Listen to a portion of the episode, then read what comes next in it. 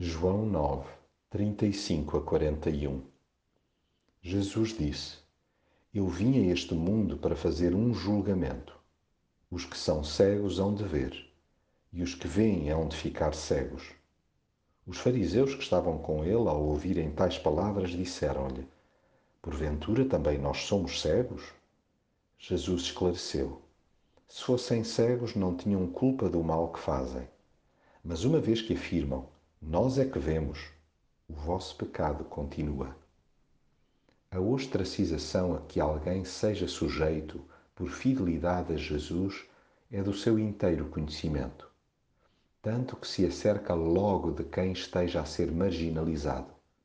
O testemunho sem cera dos seguidores de Jesus pode conduzir à rejeição do meio académico, social e até religioso, mas em contrapartida, aproxima-os dele mais do que nunca.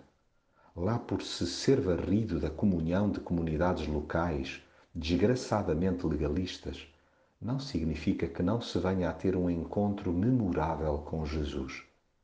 Ele revela-se como, onde e a quem quer.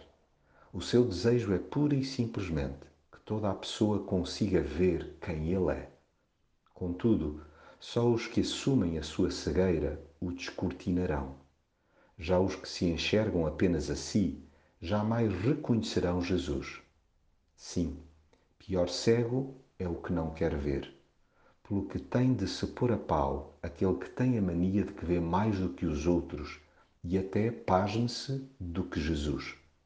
Permanece cego, logo no engano, quem não ouça a sua advertência. Eu vim a este mundo para fazer um julgamento. Os que são cegos hão de ver, e os que veem hão de ficar cegos. Abram-se os olhos da alma, e tudo mais se vislumbrará por acréscimo.